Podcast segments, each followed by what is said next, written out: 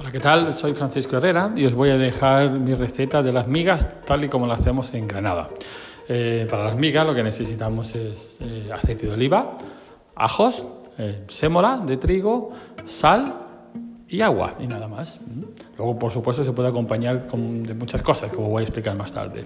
Lo primero que hacemos es tener la misma cantidad de agua que de sémola, normalmente más o menos unos 100 gramos por persona de, de cada uno y después ponemos el aceite de oliva en la sartén, eh, sofreímos los ajos con piel incluida y cuando ya estén un poco dorados, entonces echamos un poquito de la sémola por encima para tostarla al principio y después ponemos el agua con mucho cuidado de que, de que no salpique. Cuando el agua empiece a hervir, le añadimos sal y cuando y seguidamente añadimos la, la sémola del trigo. Lo movemos muy bien, o moviendo bien y es importante ir rompiendo toda la, masa para que se vaya desmenuzando y se vaya convirtiendo en una miga, realmente, en una miga fina, más o menos.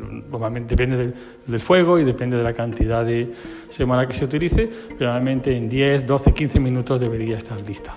Estas migas se pueden acompañar con muchas cosas, se pueden acompañar con pescado, con pescado frito, se puede acompañar eh, a menudo con cualquier tipo de chacina, con chorizos, con, también con morcillas, con longaniza, con cualquier tipo de carne que tenga bastante grasa, cualquier tipo de tocino o de o de eh, carne eso que esté muy jugosa y por supuesto con muchas verduras y mucha fruta incluso, ¿no? Bueno, verdura por ejemplo con pimientos fritos, pepino, con tomate, pero también incluso con melón, naranja, uvas, es decir, es una comida que se puede acompañar prácticamente de todo. Que aproveche.